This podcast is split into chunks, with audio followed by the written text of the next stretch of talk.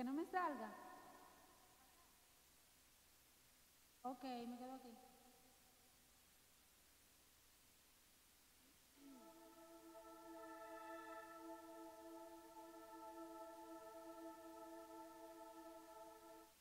Gloria a Dios. Bendiciones a todos. Para nosotros es un gozo, es un privilegio y es una gran bendición poder estar otra vez conectados con cada uno de ustedes y Quiero darle la bienvenida a todos los que pueden estar viendo este video ahora mismo. Quiero además anunciarles a todos que como saben, hoy hemos llevado a la culminación un tiempo de tres días de ayuno y oración que nos encomendó hacer el Señor y nosotros obedecimos. Obedecimos y hoy nos regocijamos al saber que más de 60 naciones dijeron presente a este tiempo de consagración y que desde ya, desde las diferentes plataformas que el Señor nos ha permitido tener, Muchos son los testimonios que nos están llegando de todo lo que el Señor ha comenzado a hacer y creemos que su brazo no se detendrá para seguir obrando milagros, para seguir trayendo respuesta, para seguir haciendo que su lluvia caiga sobre cada familia de la tierra. Esta es la fe que tenemos de que si pedimos al Señor cualquier cosa que necesitamos, Él lo va a hacer conforme a su perfecta voluntad. Y precisamente para hablar acerca de la voluntad del Señor en el tiempo de oración, nosotros estamos aquí en la noche de hoy. El tema es qué hacer para que tus oraciones sean contestadas. Este es el tema que hemos recibido de parte del Espíritu Santo y antes de desarrollarlo yo quiero hacer una oración por todos los que pueden estar conectados ahora con esta palabra, con esta transmisión. Quiero invitarte ahí que donde tú estás, donde te encuentres, cierres tus ojos, levantes tu mano y juntos oremos al Señor Padre. Gracias. Muchísimas gracias Dios por tus bondades y por tus misericordias, Señor. Padre, gracias porque sabemos que aún en medio del fuego tú estás con nosotros, Dios. Sabemos que no estamos solos, que tú eres nuestro Padre, que no estamos huérfanos, Dios, y sabemos que tú puedes hacer posible lo imposible, Dios.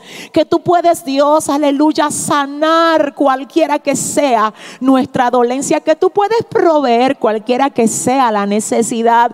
Que tú puedes abrir, Dios, los cerrojos de hierro, Padre. Y tú puedes hacer camino donde no lo hay. Señor, hoy en el nombre de Jesús.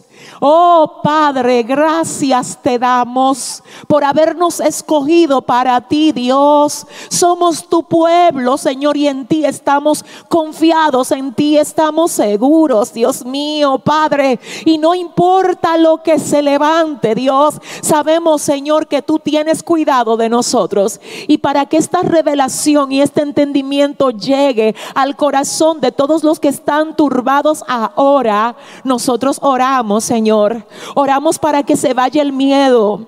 Oramos para que se vaya la ansiedad.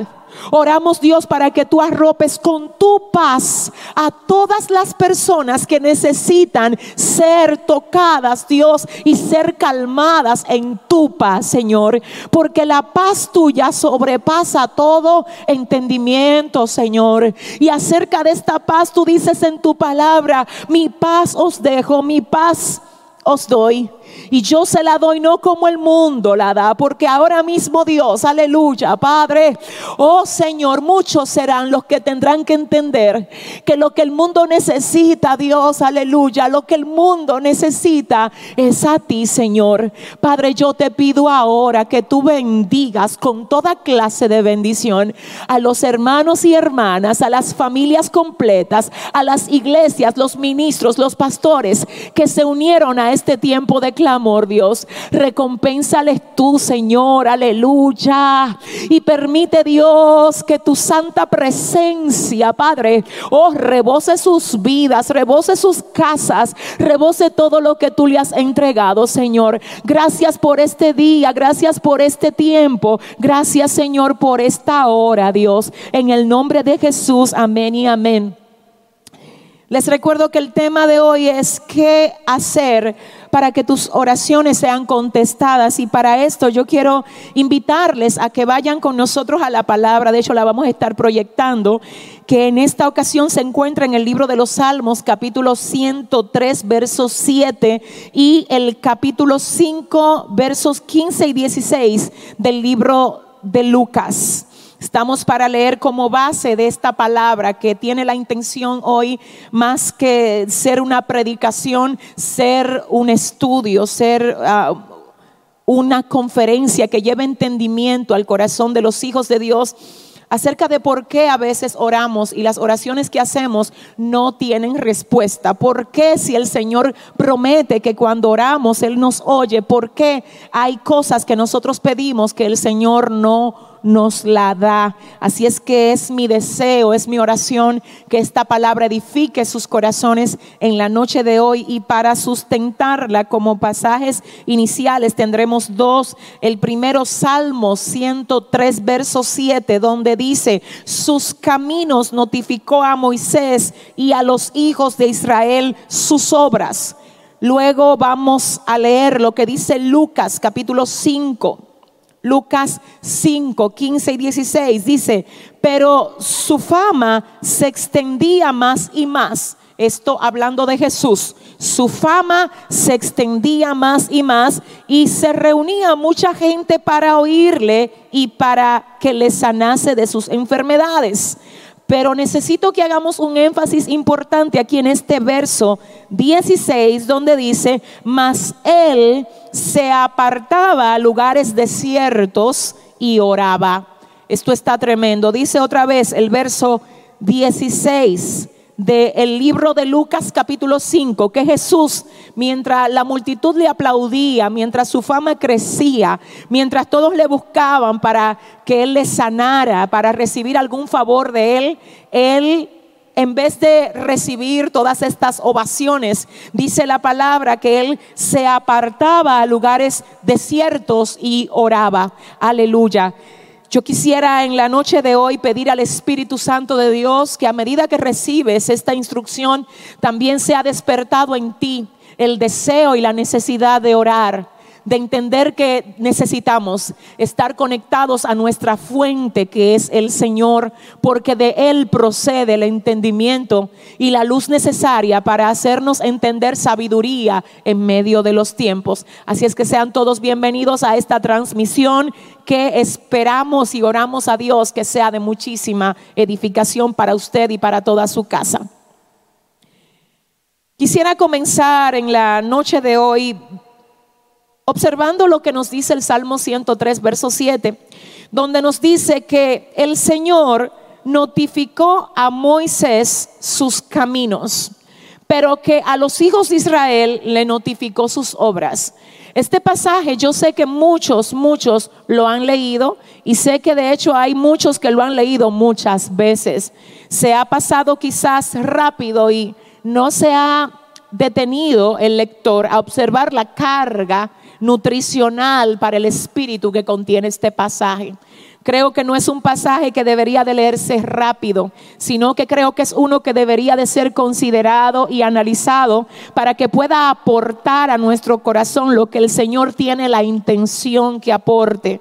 Volvamos a leer el Salmo 103, verso 7, donde dice, sus caminos notificó a Moisés sus caminos, notificó a Moisés y a los hijos de Israel le notificó sus obras. Hay una diferencia entre caminos y obras. No es lo mismo conocer a Dios por sus caminos que conocer a Dios por sus obras. Cuando conocemos a Dios solo por las obras que Él hace, cuando Él no hace lo que nosotros estamos acostumbrados a ver, nosotros nos confundimos y nuestro corazón se turba, porque solo conocemos al Dios de las obras. Pero Moisés no conocía solo al Dios de las obras, sino que dice la palabra que él conocía a Dios por los caminos de Dios, por cómo Dios se mueve a través de los tiempos, no solo por lo que él hace, sino por cómo Dios se mueve.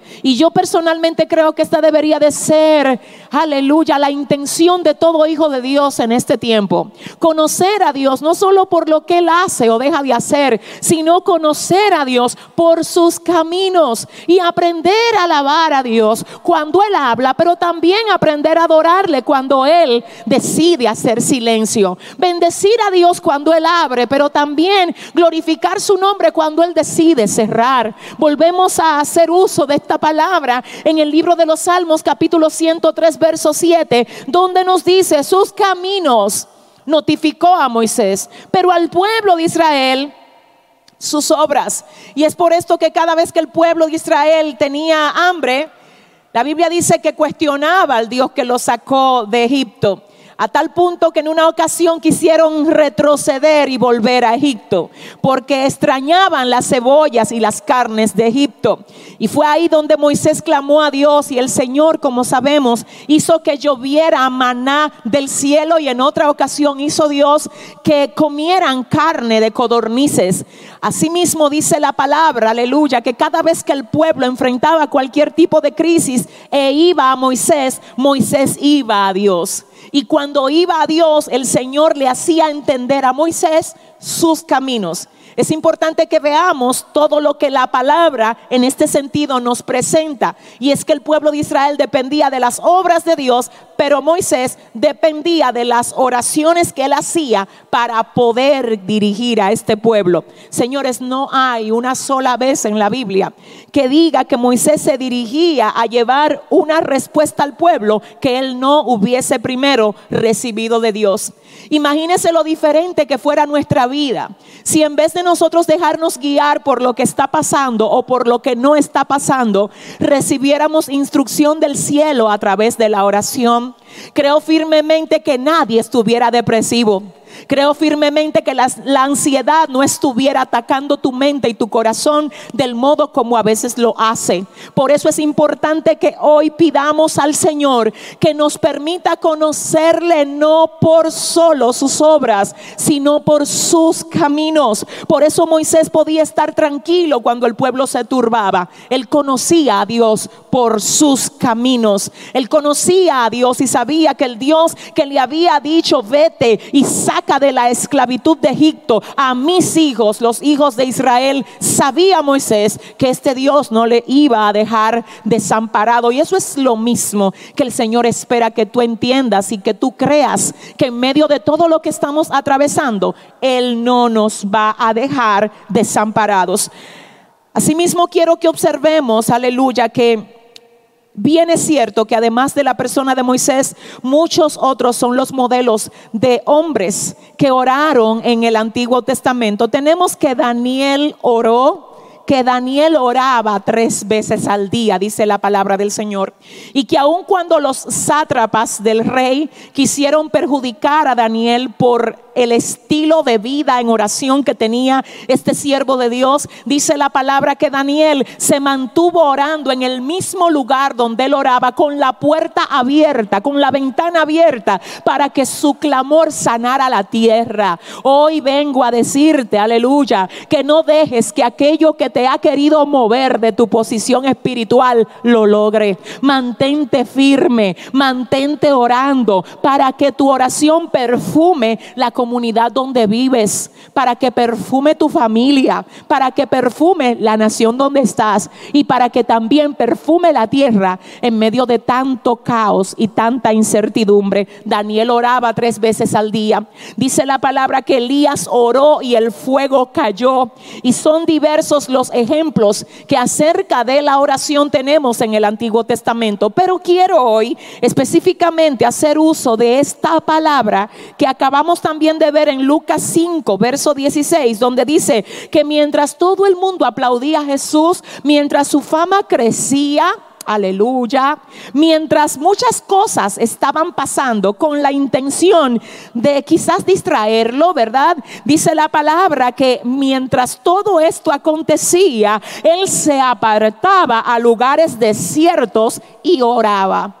Él se apartaba a lugares desiertos y oraba. Y aquí tengo, tengo que hacer un énfasis especial. ¿Por qué? Porque básicamente lo que me revela el pasaje es que ciertamente muchas cosas pasaban en las que si Jesús no hubiese tenido un enfoque fuerte en su fuente, que era la conexión con el Padre que lo había enviado a llevar a cabo su asignación en la tierra, él se hubiese dejado desenfocar, se hubiese dejado entretener por todo lo que estaba aconteciendo. Vamos a volver a leer. Su fama crecía, se extendía más y más y se reunía mucha gente para oírle y para que les sanase de sus enfermedades. Muchos lo buscaban para oírle, para que él sanara. Señores, qué interesante es esto. Porque ciertamente eso es también lo que está pasando hoy con muchas personas. Se les está llenando la agenda. Obviamente estamos en tiempo de cuarentena, donde todos hemos tenido que hacer una pausa, pero creo que esta palabra no es solo medicina curativa, sino también es medicina preventiva, porque ciertamente, fíjese cómo dice aquí, que todo esto acontecía, pero Jesús decidía apartarse a un lugar solo a orar. ¿Sabes qué? Yo sé que ahora mucha gente está levantando el altar de oración.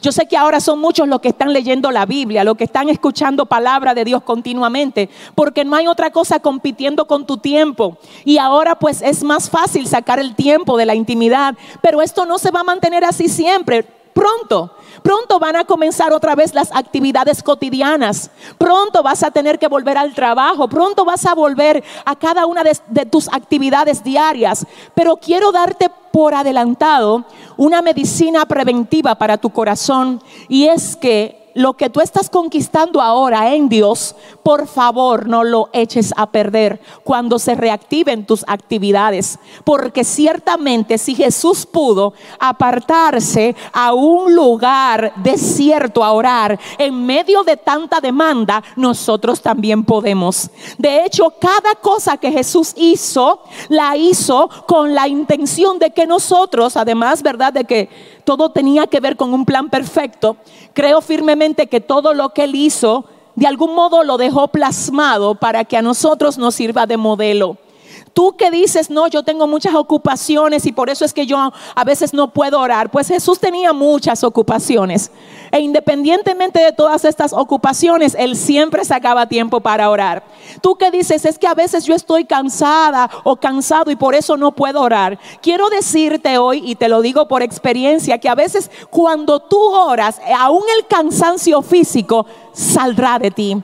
Tus fuerzas serán renovadas en Dios tú vas a ser fortalecido. Y quiero que sepas que la oración rompe el letargo. La oración quebranta los yugos. La oración hace que lo que está seco vuelva a cobrar vida. Ciertamente tenemos diversos ejemplos en la palabra de Dios acerca de hombres que oraron, de hecho mujeres también que oraron, como fue el caso de Ana. Pero ahora yo quiero que veamos el ejemplo de Jesús para definitivamente conectar este ejemplo tan valioso con nuestro tema en la noche de hoy, que es qué hacer para que tus oraciones sean contestadas. Lo primero que debemos de hacer es sacar el tiempo para orar de verdad. No es lo mismo hacer una oración tipo microonda mientras yo estoy en el camino al trabajo o mientras hago otra cosa. El Señor se merece respeto. Si se merece respeto tu trabajo, tu programa de estudio, o tu cónyuge, o tus hijos, también se merece respeto el que te ha provisto de todas estas cosas. Cuando tú decides tomar un tiempo para Dios, por favor, apártate. Apártate de todo lo que te entretenga y entiende que ese es el tiempo de tu intimidad con el Señor. De esto el Señor Jesús nos dio ejemplo. Y yo quisiera, Dios mío, siento la presencia del Señor y estoy segurísima, segura que a alguien esta palabra va a edificar en la, en la noche de hoy. Yo quisiera decirles a todos ustedes que hay tres razones básicas por las que Jesús oraba. Muchas personas dirán, ¿y por qué Jesús, si era 100% Dios y 100% hombre, oraba? Muchos son los predicadores, y yo voy a decir esto con muchísimo respeto, con muchísimo respeto, porque como ustedes saben, la intención no es uno estar tomando los púlpitos para señalar errores de nadie, pero sí quiero con mucho respeto comunicar esto. Estoy en desacuerdo con muchos ministerios que hoy de algún modo dejan dejan por sentado o enseñan a la iglesia a que ya no se necesita orar. Eso no es lo que dice la palabra del Señor. Eso no es lo que dice Dios. De hecho, Jesús en más de una ocasión hizo énfasis en la importancia de nosotros orar. Nos dejó como modelo lo que es el modo como Él espera que nosotros oremos. Y precisamente todo esto, en la medida de lo posible, lo vamos a poder ver hoy a través de la palabra del Señor. Para iniciar, quiero señalarla tres razones, no porque sean las únicas, sino porque fueron las que elegimos para desarrollar este estudio, por las que Jesús oraba. Tres razones por las que Jesús oraba y si Jesús oró, usted necesita orar. Y si Jesús oró, yo necesito orar. Si Jesús oró, necesitamos la oración en este tiempo, la necesitamos, no es opcional. La oración no es un acto religioso. La oración es un diálogo con el Creador. La oración es descargar mi corazón, aleluya, delante de aquel que todo lo puede, que todo lo sabe, que tiene todas las respuestas en su mano. Así es que si algo, aleluya, Padre, mi alma adora, si algo está cargando tu corazón a la hora de orar, desde este púlpito ahora, en el nombre de Jesús, yo oro para que toda carga, para que todo lo que quiera impedirte a ti conectarte con el Señor sea quebrantado hoy en el nombre de Jesús de Nazaret, porque necesitamos orar. Jesús oró y hoy, como acabamos de decir, vamos a ver tres de las muchas razones por las que él oró. Y creo que esto también está en pantalla para que ustedes puedan uh, fácilmente tomar los apuntes en la noche de hoy. Tenemos número uno que Jesús oraba porque disfrutaba la comunión con el Padre. Jesús oraba porque disfrutaba la comunión con el Padre. Esa es la razón número uno. Y precisamente aquí yo necesito hacer un énfasis importante. Hay personas que ven la oración como un problema. Prefieren en vez de orar ver una película. Prefieren en vez de orar hablar con sus amigos por el chat o por alguna de las plataformas de redes sociales. ¿Sabes qué? Yo creo firmemente que todo esto lo pone el enemigo porque él sabe lo que puede pasar con un hombre y con una mujer que decide conectarse con Dios. Cuando te conectas, aleluya, las cosas que no le veías salida van a estar debajo de tus pies. Cuando te conectas, aleluya, aquello que te turbaba y te afligía, ahora el Señor te va a libertar de esa carga y te va a hacer entender que todo lo que te aqueja a ti está en las manos de Él. Así es que Jesús, entendiendo todo esto, dice la palabra del Señor que Él oraba porque disfrutaba el tiempo que pasaba en la compañía del Padre o en comunión con su Padre. Y quiero decir esto, la oración debe de ser amada por los hijos de Dios. Porque cuando tú oras, tú estás pasando tiempo con Dios y debemos amar estar con Dios. Amar estar con Dios hace que tu corazón se alinee a la perfecta voluntad que Dios tiene para ti. Cuando amamos estar con Dios, le damos prioridad secundaria o terciaria a todos los a todos los demás afanes o a todos los demás quehaceres que tengamos y siempre estaremos dispuestos a darle la prioridad al Señor. Disfrutar el tiempo con Dios hace que a ti no te tengan que mandar a orar o que solamente tú ores cuando se levanta un grupo de oración en el chat. Tengo que decir que eso está buenísimo. El grupo de oración público está buenísimo. Gloria a Dios por los grupos que están armándose ahora mismo en este tiempo. Pero el grupo, la oración de grupo, la oración colectiva, no reemplaza la oración individual, la oración personal esa comunión que solo, solo tú y el Padre deben de tener. Esto es lo mismo que pasa con el ayuno. Muchas personas siempre me dicen cuando nosotros convocamos los 21 días de ayuno y oración, pastora, y no se supone que el ayuno debe de ser personal y en silencio. A ese se refiere el libro de Mateo capítulo 6. Ciertamente sí. Pero el ayuno al que nosotros convocamos cada año y que de hecho hemos cerrado hoy un tiempo, ¿verdad? Extraordinario que tuvimos de tres días que también tuvo la intención de ser un ayuno colectivo, no personal.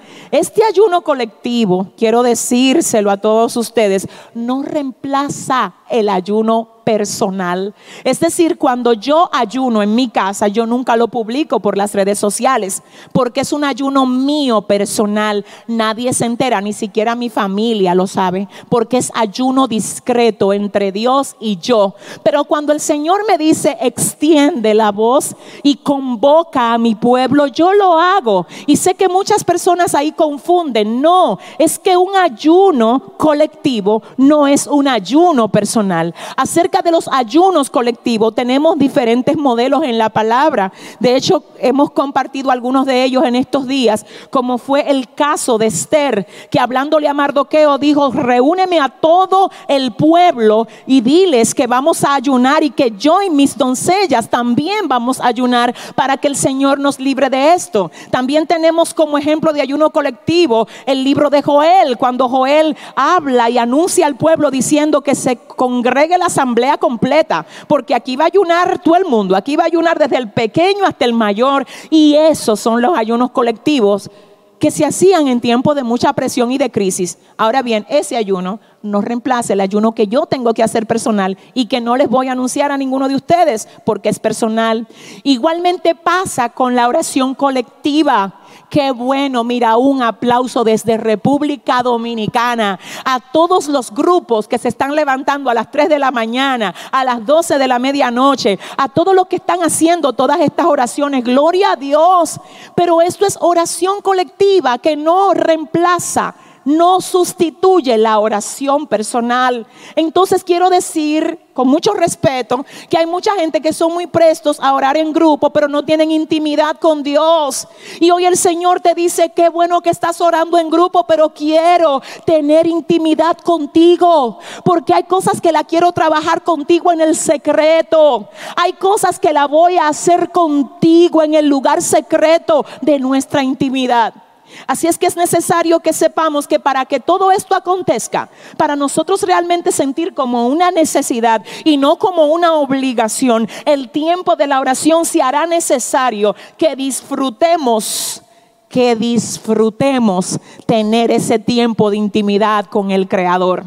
Mire, le digo la verdad, cuando usted se conecta con Dios y lo hace de verdad, sin hacerlo en automático ni hacerlo a modo mecánico, usted va a amar hablar con su papá. Usted se va a deleitar en eso. Y eso es exactamente la razón número uno por la que Jesús oraba. Él se deleitaba, disfrutaba de la comunión que tenía con el Padre. La razón número dos por la que Jesús oraba, razón número dos, en su humanidad dependía del Padre. Tremendo en su humanidad dependía del Padre. Y yo quiero decirles a todos ustedes que más de un comentarista, cuando se refiere a esto, ha hecho alusión de que Jesús se levantaba a orar muchísimo antes de que saliera el sol en Israel. Han sido muchos los que también han dado a la conclusión de que esto tuvo que haber sido a eso de las 3 o las 4 de la mañana, porque el sol en Israel sale aproximadamente como a eso de las 5.30 de la mañana. Y cuando la Biblia habla acerca del tiempo que Jesús dedicaba en oración, dice que él se levantaba a orar mucho antes de que saliera el sol.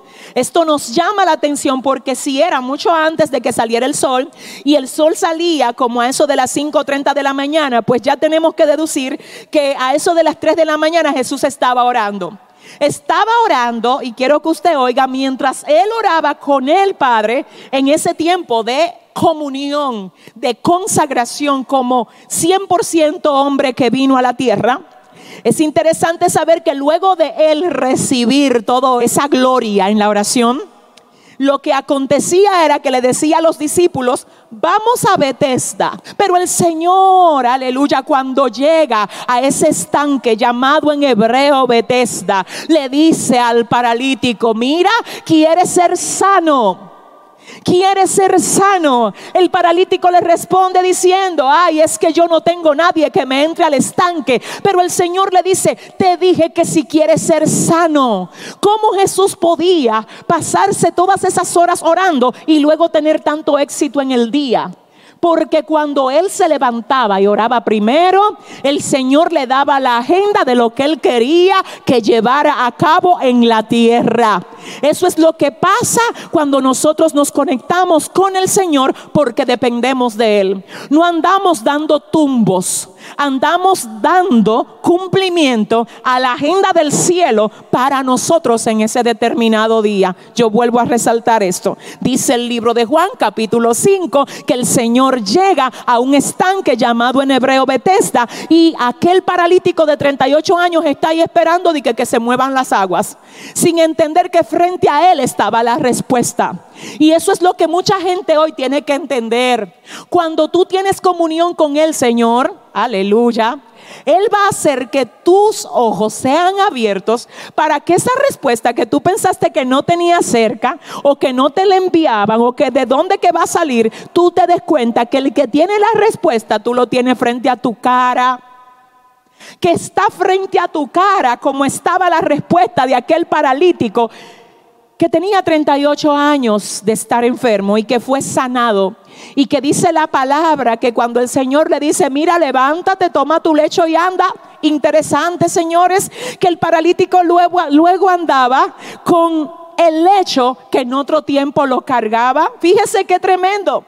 El paralítico fue sanado y toda sanidad de Dios lo que va a hacer en nosotros es que nos va a poner a cargar lo que en otro tiempo nos cargó a nosotros. El paralítico estaba siendo cargado por el hecho, pero el hecho luego era cargado por el paralítico. Como el Señor diciendo, enseña ahora que luego de que yo te sané, aquello que tú, aleluya, usabas para apoyarte en eso, ahora tú lo puedes cargar en el hombro porque ahora tú dependes del milagro que yo traje a tu vida y de lo que yo puedo hacer para ti. Yo sé que le estoy hablando a alguien. Y hoy en el nombre de Jesús de Nazaret yo oro para que esas rodillas paralizadas vuelvan a ser dobladas para que el lugar donde antes tú te conectabas con el Señor sea desempolvado, lo limpies desde hoy, lo unjas como tu torre de control, como el lugar secreto de tu conexión, para que tú veas lo que Dios puede hacer con alguien que se atreve a conectarse con Él. Razón número dos, Jesús en su humanidad dependía del Padre. En su humanidad dependía del Padre. Mm, si Jesús dependía del Padre para moverse a los diferentes lugares y no se movía sin primero orar, ¿por qué es que nosotros estamos haciendo planes sin consultar a Dios? ¿Cómo nos atrevemos nosotros, sabiendo que nosotros somos propiedad de Dios? Porque a veces nosotros somos muy diestros para decir, yo tengo dueño, el Señor es mi Padre, mi vida le corresponde a Dios. Si eso es así, ¿por qué te pones a hacer planes que Dios no te ha indicado que hagas? ¿Por qué te incitas en tomar decisiones que todavía no has consultado en la presencia del Señor. En una ocasión los fariseos interceptaron a Jesús y le dijeron que con qué autoridad él hacía esas cosas, que cómo va a ser que él se ponía a sanar gente en el día de reposo, que cómo era que él andaba enseñando como lo hacía en la sinagoga. Y Jesús responde diciendo, lo que yo veo que el Padre me revela, eso es lo que yo hago. Yo no hago las cosas por mi propia cuenta. Yo hago lo que recibo del Padre para hacer. ¿Sabes qué? Mucha gente está fracasando hoy porque está haciendo cosas que salen de ellos, no de un tiempo de intimidad con Dios. Y hoy el Señor te dice, déjate de estar dando tumbos al aire. Detente, ponte en pausa, busca mi dirección. Depende de mí para que te vaya bien. Aleluya. Porque tú tienes tienes un dueño y Dios quiere guiarte, pero tú no estás buscándole en oración. Y estoy hablándole a personas que tienen que sacudirse de ese letargo y camashay alay que les ha sobrevenido. Dios mío, mi alma te alaba. Le estoy hablando a esas personas que están ahí secas ahora, que Dios le dice, hoy quiero avivar, avivar el fuego mío en tu vida, en tu casa, para que todo lo que te ha estancado sea quebrantado en mi nombre. Pero tienes que conectarte. Tienes que conectarte, tienes que conectarte, aleluya. Razón número tres por la que Jesús oraba, y esto definitivamente se va a tener que convertir en una serie, la que vamos a seguir desarrollando este próximo domingo. Por favor, no dejes de conectarte con esta palabra. Es una palabra que va a revolucionar tu corazón así. Lo hemos recibido de parte de Dios. Y para cerrar este punto, yo quiero decirte la razón número tres por la que Jesús oraba. Jesús oraba para modelarnos la vida que agrada al Padre. Él oraba para modelarnos la vida que agrada al Padre. Por eso en una ocasión le dijo a sus discípulos, ejemplo os he dado para que como yo he hecho, ustedes hagan también. Hoy es el día, yo siento al Señor aquí. Y de hecho quiero terminar este tiempo, esta transmisión, pidiéndote que por favor, por favor, mira, de verdad, levanta tu mano ahí donde estás y exprésale al Señor tu deseo de conectarte con Él. Mira, esto no fue casual que habláramos esto. Déjame decirte, yo estuve preguntándole al Señor todo el día y decía, Señor, ¿qué predico? Dime, ¿qué predico? ¿Qué le hablo a tu pueblo? Porque de hecho tenemos en carpeta un mensaje acerca del nuevo orden mundial y algunos otros títulos que el Señor nos ha dado para desarrollar en su momento. Pero hoy el Señor quiso que habláramos esto y yo quiero que tú levantes este clamor con nosotros. Padre, en el nombre de Jesús. Yo he predicado lo que tú me has dado para tu iglesia en la noche de hoy, Dios. Tu palabra no retorna atrás vacía yo sé, Dios, que es como martillo que quebranta la piedra, Dios mío. Yo sé, Dios mío, que es como luz en medio del camino para nosotros. Y que por eso dijo el salmista, lámpara es a mis pies tu palabra y lumbrera mi camino, Dios. Y basándonos en el consejo, Dios mío, de tu santa palabra, hoy yo te pido, Dios, aleluya, que se quebrante el letargo de tu iglesia, Dios mío Padre, que las lámparas que estaban apagadas, Señor. Oh Padre, ay, ay, ay, ay, ay. Que busquen aceite tuyo, como dice Mateo 25. Que es hora de comprar aceite de ti, Dios, para encender las lámparas, Dios mío.